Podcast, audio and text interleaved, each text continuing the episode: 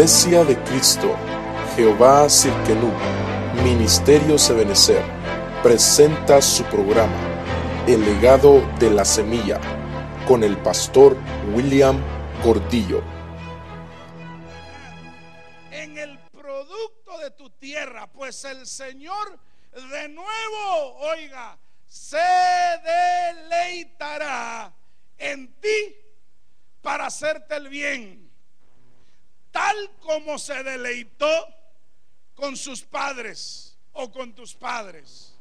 Cuando yo empecé a ver esto, me di cuenta, hermano, que todos tenemos la necesidad que a veces en el caminar tropezamos, a veces en el caminar de nuestra vida, hermano, empezamos a caminar y nos damos cuenta que han pasado los años y posiblemente no hemos caminado lo necesario o no hemos avanzado lo necesario. Y yo me puse a ver y me di cuenta que en la Biblia mucha gente empezó a caminar y mucha gente tuvo que empezar de nuevo.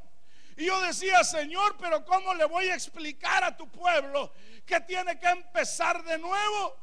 Y el Señor me decía, dile a mi pueblo que examine su corazón y vea si ha caminado lo que yo quiero que camine. Yo miraba a un pueblo de Israel, hermano, que durante 40 años caminó, hermano, una senda que no tenía que haberla hecho en 40 años. 11 jornadas se convirtieron en 11.480 días.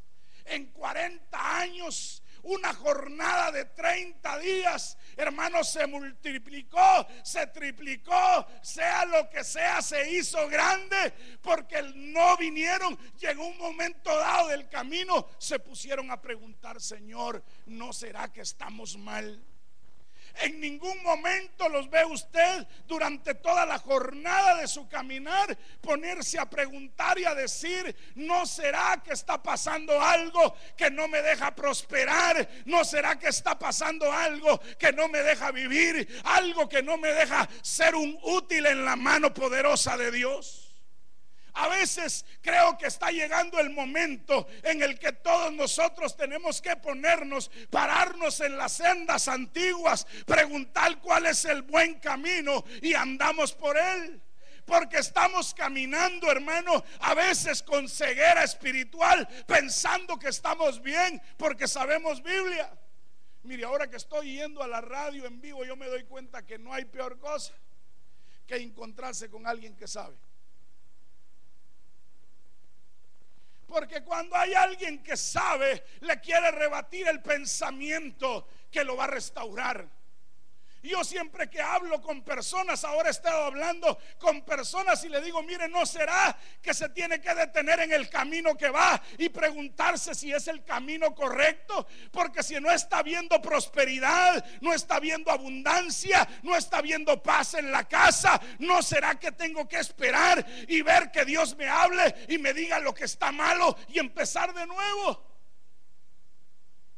Porque si estoy, hermano, caminando y no tengo la suficiente tranquilidad, no tengo el gozo, no estoy experimentando la presencia poderosa de Dios en mi vida, hay algo que está sucediendo y que está estorbando mi bendición y que Dios dice, párate, quita ese estorbo y empieza a caminar como yo quiero que camines. ¿No será que Dios te trajo esta mañana, hermano, amigo, hermanos que nos están viendo a través del internet, hermano, porque no por estar en la iglesia no está estancado.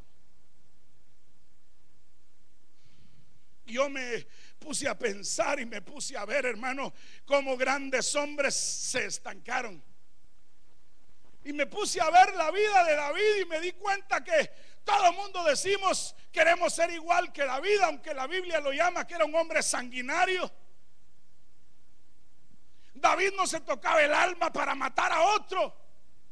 Hermano, y hemos visto la historia de David y miramos a David, el dulce cantor de Israel.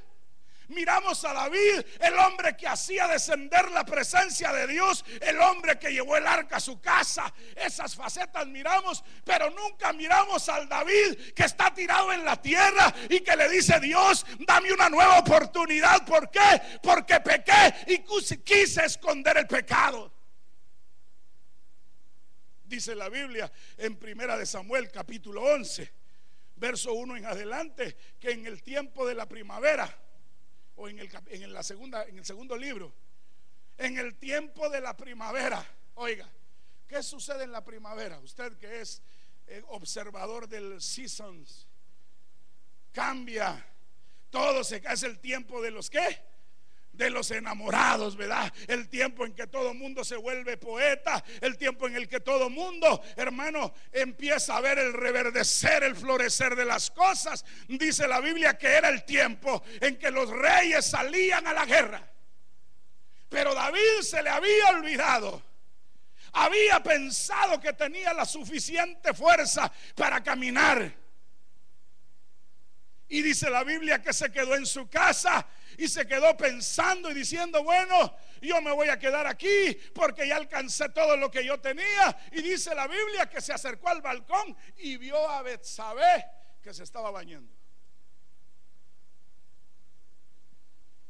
Y entonces dice la Biblia, usted no le voy a hacer larga la historia, él vio a Betsabé, la mandó a llamar, tuvo que ver con ella, ella resultó embarazada de la primera vez. Mire qué, qué, qué puntería la del David. Porque hay algunos hombres que no quieren, hermanos, reconocer a su vez, porque dicen, no, si solo fue una vez, ahí está la prueba que con una vez puede quedar embarazada la señora. Entonces, dicho sea de paso, por si hay alguno que esté pensando eso, ¿verdad? Es que a veces digo yo, Señor, ¿y por qué dije eso? Y de repente llega el pastor, mire, yo era, digo, mm, por eso lo dije. Y David, hermano, metido ahí en su casa, después de haber pecado, usted sabe la historia, llama a uno de sus eh, eh, guardias que estaban ahí, le da una carta y dice, dale esto a Urias y que Urias se lo lleve al jefe de la guardia y lo que lo pongan hasta adelante. Mire todo lo que estaba planificando eh, David. Y dice la Biblia que está en lo más recio de la batalla cuando muere. Y le mandan a decir a David, David, ya, murió, tranquilo. Don't worry. Be happy. ¿Ok? Nadie supo, nadie sabe. Porque hermano, lastimosamente cuando no nos hemos parado en el camino, estamos viendo que el diablo nos está robando nuestra bendición económica, nos está robando la felicidad, nos está robando la paz y lo que hacemos es esconder más el pecado. Porque ya era suficiente el haber adulterado y no le bastó haber adulterado, sino que se pone a fornicar y se pone a asesinar a otro.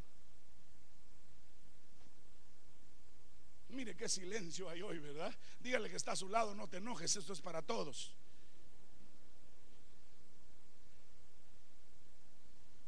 Porque alguien me pudiera decir, pastor, perdone, yo jamás he hecho cosas tan desagradables, pero déjeme decirle que a veces señalamos el adulterio, pero ¿dónde está el orgullo? ¿Dónde está la vanidad? ¿Dónde está la mentira? ¿Dónde están los malos ojos? ¿Dónde está el rencor? ¿Dónde está la envidia? ¿Dónde está todo eso que a Dios le agrada y que también estorban tu bendición? Porque siempre pensamos y decimos, no, pobre el adúltero, pobre aquel que hace cosas malas. Pero ¿dónde está el pobre mentiroso? ¿Dónde está el pobre envidioso que llega a las iglesias y nunca encuentra la felicidad porque siempre tiene envidia de otros? Entonces es necesario, hermano amado, bendito de Dios, que la iglesia se pare en el camino y diga, Señor, ¿no será que mi bendición, no será que mi abundancia se está parando? ¿No será que la gloria de Dios se está parando? Porque yo ya perdí el objetivo de mi vida espiritual. Entonces Dios me confrontaba el corazón y me decía, ¿sabes por qué no todos son bendecidos? Porque no se han unido a la visión ministerial. Dios ha tenido, hermano, que sacudir el árbol para que la visión llegue con aquellos. Dios va a levantar, hermano, aquellos hombres y mujeres que no se ponen a ver las cosas negativas, sino que lo que hacen es examinar. Por eso el Señor le dice a los, a los, a los discípulos y a los fariseos y todos los que estaban ahí oyendo, ¿por qué miran la paja del hermano que está al lado?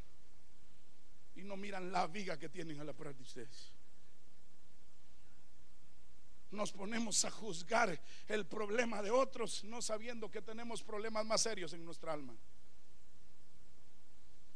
Los únicos que juzgaron a Jesús, hermano, fueron los fariseos y los mismos de su propio pueblo. ¿No es este Jesús? Oh, sí, Jesús es el hijo de José. así el hijo del carpintero. Yo lo vi haciendo madera. Yo lo vi trabajando en la madera. ¿Puede salir algo bueno de ahí? No sabían que estaba saliendo lo mejor que ha venido sobre la tierra. No sabían que estaba saliendo el rey de la gloria. Por eso es importante que la iglesia sepa dónde está, sepa lo que tiene, sepa hacia dónde va. Porque hermano bendito de Dios, tanto el adúltero como el mentiroso, como el fornicario, como el envidioso, si suena la trompeta, no se van con Cristo. Por eso es que alguien decía, perdón hermano, se lo tengo que decir, porque si no me lo van a demandar en el cielo. Dice la Biblia que Noé, hermano, viviendo en una, en una generación transgénita, transgenética, una generación donde ya el género que Dios había hecho se había mutado, se había vuelto algo terrible, ya estaban haciendo cosas horrendas, se estaban metiendo hombres con animales. Por eso usted mira que hay un país de por allá lejos, donde usted mira que salen cabras con dos cabezas. Y ahorita están descubriendo que los hombres a veces tienen relación con las cabras. Eso es horrendo, ¿verdad? ¿Verdad que sí? Pero ¿qué hay que cuando está toda la limpieza y lo mejor de Dios metemos hipocresía y envidia dentro de las iglesias? Dígale al que está a su lado, Cristo te ama. Y el pastor también solo que está obligado a decirte lo que pasa. Porque no lo digo, gracias a Dios, Dios está, hermano, poniendo las cosas en su lugar. Dios está trayendo, hermano, el pueblo que anhela de su presencia. Dios está trayendo el pueblo que anhela de su gloria. Porque qué horrendo es decirle a alguien, hola mamita, ¿cómo está? Y solo se da media vuelta y empieza a hablar mal de ella. Eso Dios lo llama como hipocresía esa persona se tiene que parar en el camino, se tiene que parar en la senda y empezar a decirle, Señor, ayúdame por favor, porque a ese que yo empecé a hablar de él, posiblemente se va para el cielo y yo me voy a quedar. Y va a ser triste llegar al cielo. Oiga esto, va a ser triste llegar al cielo. Encontrarme, el doctor Ríos decía algo, vamos a ver a personas que pensamos que no iban a estar ahí arriba. Y personas que creímos que iban a estar ahí arriba, no van a estar. Y va a ser triste, hermano, encontrarnos que después de haber ministrado la alabanza, después de haber tocado un instrumento, después de haber sido diáconos de una iglesia, por no pararnos en el camino y empezar de nuevo, empezar a hacer buenos pensamientos, nos quedamos. Porque cuando empezamos en el Evangelio, hermano, todo el mundo tiene buenas ideas, todo el mundo tiene buenos anhelos, todo el mundo empieza a trabajar, todo el mundo quiere servir, pero conforme se supone, va llegando la madurez. Diga conmigo, madurez. Confunden, confunden la madurez con la hipocresía, confunden la madurez con la falta de deseo de servir, confunden la madurez con deseo de ir a la iglesia es que yo esos ya no los necesito. ¿Quién dice? Es que hoy predica fulano, el pastor no está, démonos vacaciones también. Dígale que está a su lado, el pastor no está tomando ahorita vacaciones.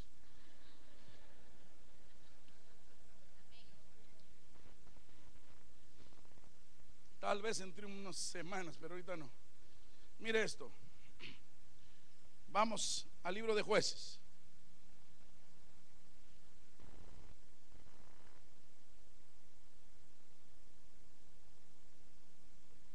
La Biblia nos habla de un hombre que tuvo una oportunidad y que Dios lo llamó y le dijo, eres un juez. Pongamos el verso y pongámosle el micrófono a Liza. A ver, Liza. ¿Usted se acuerda la historia y se acuerda de este hombre? Damos, hija. Pero el cabello de su cabeza comenzó a crecer de nuevo después de rasurado pero el cabello de su cabeza comenzó a crecer de nuevo después de que lo habían rasurado. Usted se acuerda la historia, esta es la historia de un juez, hermano, que Dios lo había llamado para que viera su gloria. Dice la Biblia que este juez cuando venía el Espíritu Santo sobre él, se convertía en otro hombre, pero tenía un problema que no quería reconocerlo. Sansón tuvo tres tipos de mujeres que son tres tipos de área en la vida del cristiano que tiene que aprender a gobernar. Uno es la falsa hipocresía, la falsa, perdón, bondad, que es una hipocresía. Porque dice la Biblia que vio a una mujer, hermano, que estaba frente a la puerta de su casa, entró a la casa de los padres y la pidió por mujer. El problema que no era del pueblo de él. Segundo, tuvo otra mujer que era una ramera, era una prostituta. tenía problemas con las mujeres, pero cuando lo vio usted doblando rodillas pidiendo perdón por la primera, cuando mira usted a Sansón pidiendo perdón por haber hecho por haber hecho lo malo delante de los ojos de Dios, cuando mira usted no se supone que dentro de las cosas que no tenía que hacer era tocar muertos. Pero como sacó la miel de la boca de león y le gustó, era dulce. Pensó que estaba en lo correcto no se paró en el camino. Tal vez hubiera sido el mejor juez. Dios lo preparó para que fuera un juez extraordinario. Dios lo hizo para que fuera un hombre poderoso sobre Israel. Dios, hermano, el pensamiento de Dios jamás fue que terminara sin ojos. El pensamiento de Dios jamás es que tú termines fracasado, que tu hogar termine a medias, que tus hijos terminen allá afuera. El pensamiento de Dios es que tú crezcas, que te desarrolles, que seas un hombre de Dios, una mujer de Dios, algo extraordinario. Entonces, si Dios te dio muchas glorias, no creas que porque, hermano, tocas un instrumento o porque Dios te ha bendecido económicamente, o porque tienes una buena casa, un buen carro, Dios está contigo bien. Dice la Biblia que Sansón creía que siempre estaba en lo correcto. Esta vez saldré como las otras. Él creía que estaba bien. Toda su vida fue pensar que siempre estaba en lo correcto. ¿Ha hablado usted con algún esposo que nunca se le puede decir nada porque todo lo sabe y todo lo puede? ¿Alguna esposa que tenga un esposo que todo lo sabe y todo lo pueda? Mira, mi amor, te voy a explicar. No, no, no. Yo ya lo sé, cállate la boca. Y no dicen cállate la boca. Se lo traduzco al idioma normal. ¿No? Ok. Cállate la H. Cállate con H, dice la hermana. ¿Por qué? Porque piensa que todo lo sabe, todo lo puede, no se le puede enseñar nada porque su abuelo a él enseñó cómo hacer el pan, su abuelo a él enseñó cómo hacer el arroz, aunque le salga quemado, él le dice a su esposa, mira, perdona, yo puedo hacer el arroz mejor que vos, ¿qué clase de mujer sos?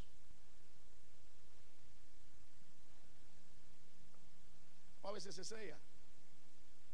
Me casé con un bueno para nada. Este hombre que no sirve para nada, ni para hacer hijos y tiene el montón de chirices.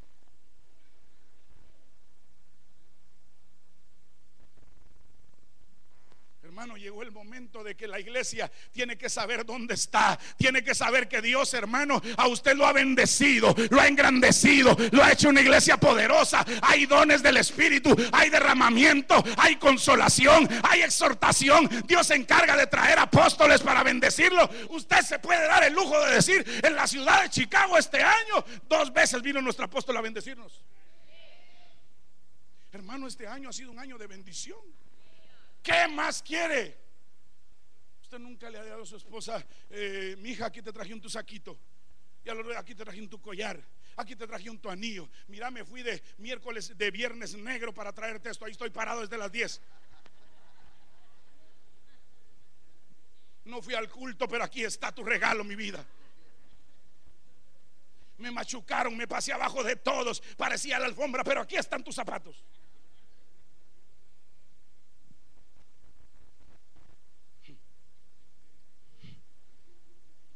Y eso que no vi a nadie. Usted no fue de los que echó spray de pimienta en los ojos, ¿verdad? Mire, hermano, qué tremendo. Mire qué potestad más horrible. Ahí estaba oyendo las noticias del Viernes Negro. Un señor acuchilló a otro porque le estaba ganando la televisión. Una señora, como le estaban ganando no sé qué equipo, agarró el, el gas pimienta y les echó gas pimienta a todos, agarró la cosa salió corriendo, hermano. Por Dios santo, por 30 pesos que le bajan a las cosas. Y a veces con una televisión ya tiene seis, hasta en el baño tiene.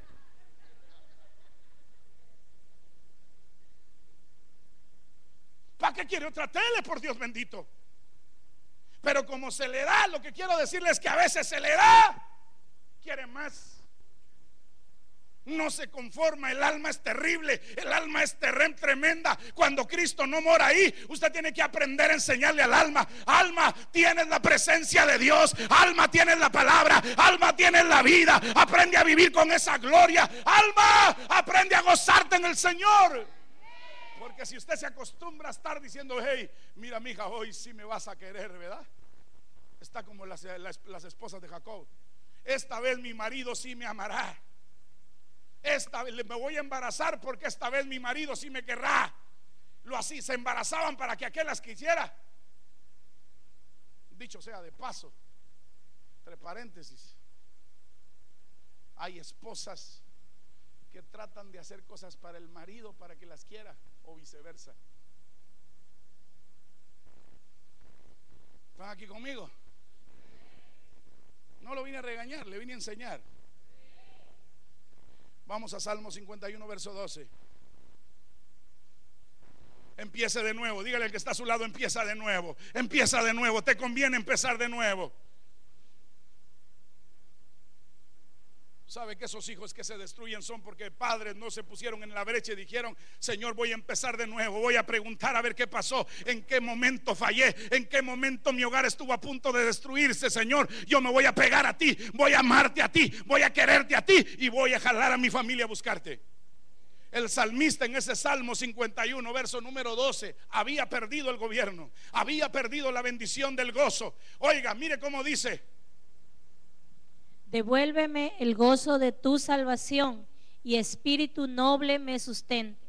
Oiga, número uno, hay un gozo para los salvos. Si usted ya perdió la alegría por estar aquí, a mí me late que ya perdió el gozo de la salvación.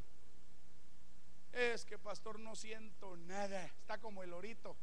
¿Qué sentís, lorito? No siento las plumas no siento las uñas, no siento los pies, no siento nada. Aplaude, eh, danza y cuando se queda de danzar dice, pues no siento nada no siento nada. Los que están a la par de él están llorando, sintiendo la gloria de Dios, sintiendo la presencia de Dios. Y él está con su mente procesando y diciendo, seguramente a mí me la está tirando el pastor. Seguramente le contaron que estuve haciendo cola desde el jueves a las 2 de la tarde porque ahí estuve parado. Seguramente pasó por ahí y me vio en el jueves negro anticipado. Hermano, no vi a nadie. Anduve supervisando, pero no logré ver a nadie.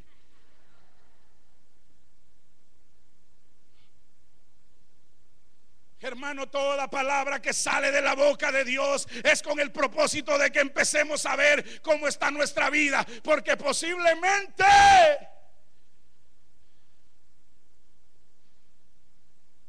te creas un jarro muy lindo.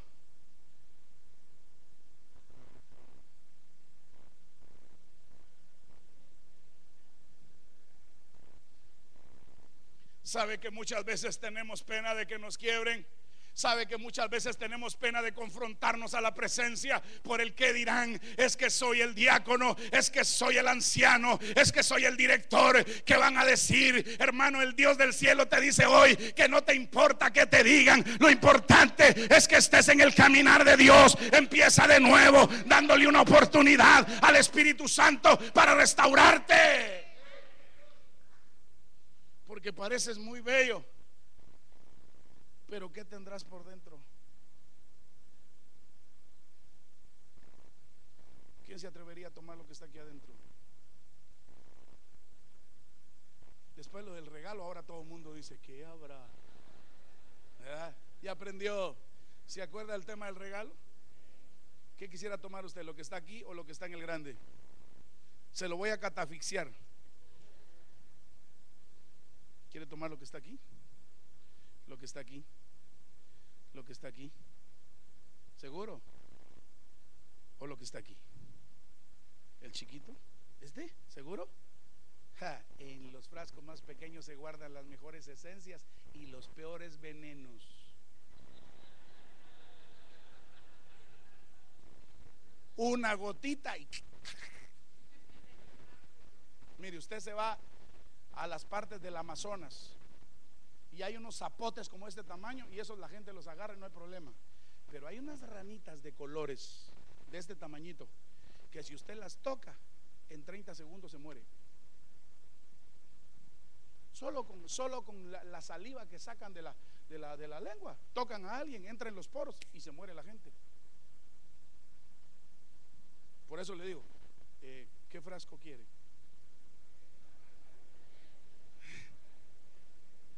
Necesito un voluntario. Bueno es mal que vino el doctor aquí, cualquier cosa.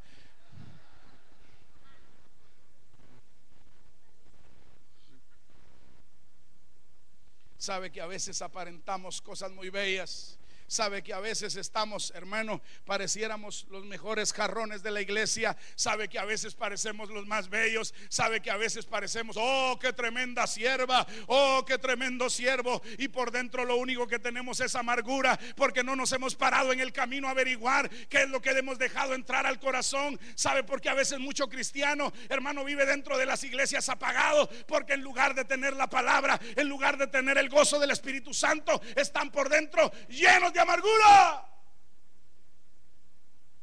Y están esperando la oportunidad a vaciar el vino con sal que hay dentro de ellos.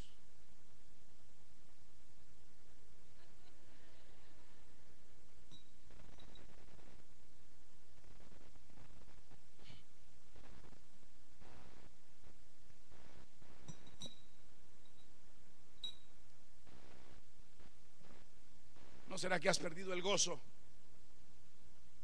Y mire lo que decía en la segunda parte. Y espíritu noble quiere decir que dentro de la casa hay espíritus nobles. Porque ese E de espíritu estaba con E pequeña. Se estaba refiriendo al espíritu del hombre. Quiere decir que Dios dentro de la casa, tal vez hay frascos insignificantes que nadie los quiere, que todo el mundo los mira mal, que todo el mundo los mira extraño, pero ese es un espíritu noble que lo que va a hacer es reconfortar el corazón de otro, va a ser levantar el corazón de otro, va a venir y sustentar el corazón de otro y le va a decir, dame de ese gozo que tú tienes, dame de esa vida que tú tienes, quiero empezar de nuevo, quiero empezar de nuevo. Jeremías capítulo 18, verso 2. Y entonces Dios le dijo al profeta, Dios le dijo al profeta, ve a la casa del alfarero y te mostraré lo que Él hace en su casa.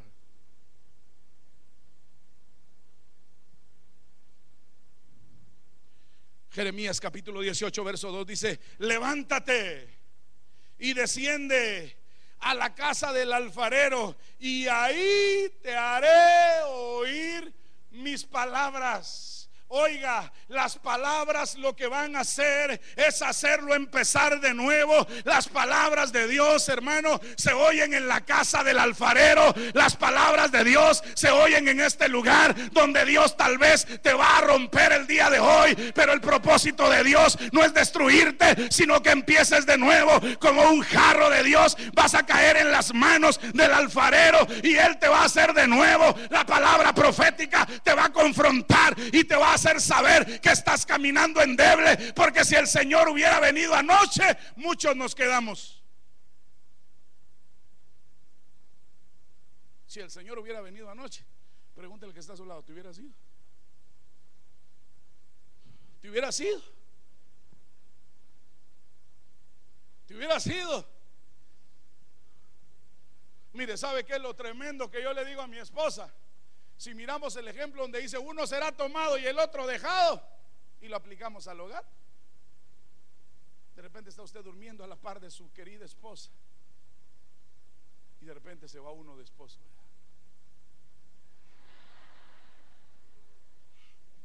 Animó, hay que salvar el barco.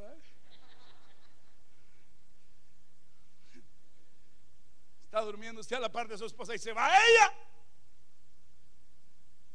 Usted se despierta. Mi vida. Hello. Hello, hello, hello, hello. Mi reina. Reina, reina, reina. Mi cuchimuchi trufi. Trufi, trufi, trufi.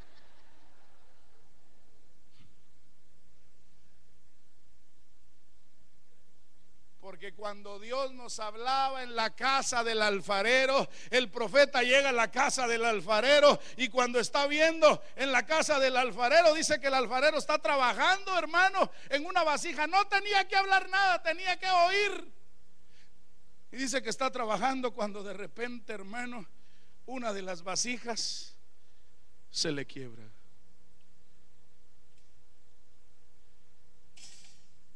Tal vez hoy veniste quebrado en tu alma pensando que ya no había solución.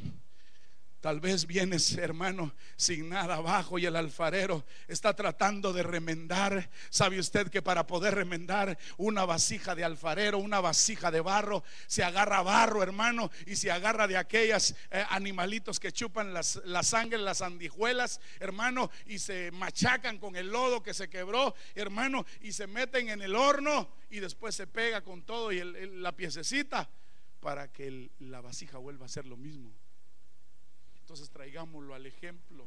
La sangre de Cristo en esta mañana te viene a limpiar, te viene a perdonar, te viene a restaurar. Tal vez estabas diciendo ya no hay compostura para mi vida, pero en las manos del alfarero Dios te va a hacer de nuevo, Dios te va a hacer de nuevo. Tal vez lo que necesitas es que te tiren al suelo y te hagan de nuevo. Tal vez lo que necesitas es que te tiren por un lado y tal vez vas a ver y vas a decir, oh, y ahora qué voy a hacer? Tal vez mi vida está quebrada, pero el Dios del cielo dice, no te preocupes, en mis manos, en las manos del alfarero, te va a recoger pieza por pieza y te va a volver a armar, te va a dar una oportunidad, pero necesitas empezar de nuevo, iglesia, empecemos de nuevo, es tiempo de unirnos porque un vaso quebrado no sirve.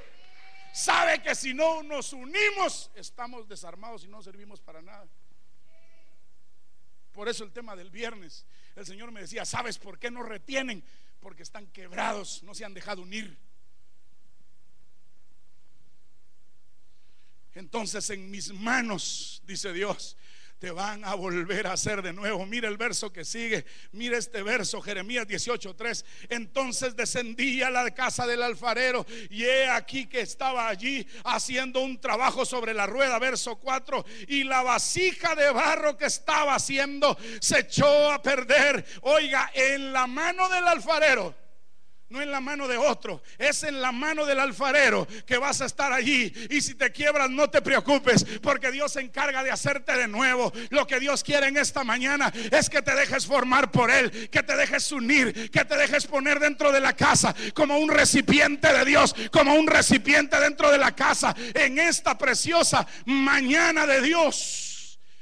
Yo le aseguro que si usted se examina su corazón, necesita empezar de nuevo.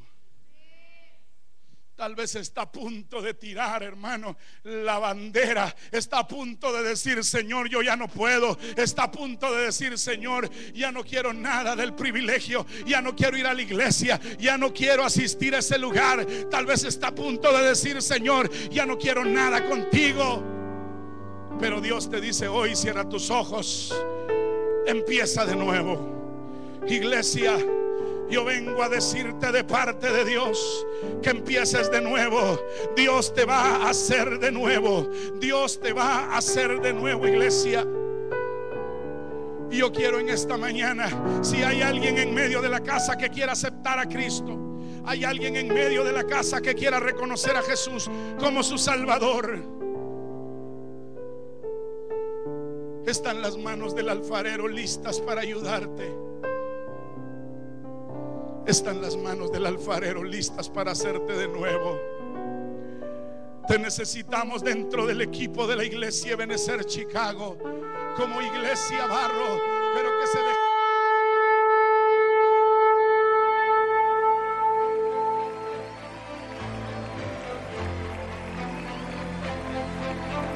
Iglesia de Cristo, Jehová Sidkenu, Ministerios Ebenezer presentó su programa, El legado de la semilla, con el pastor William Cordillo. Para más información, puedes visitarnos en www.ebenezerchicago.com.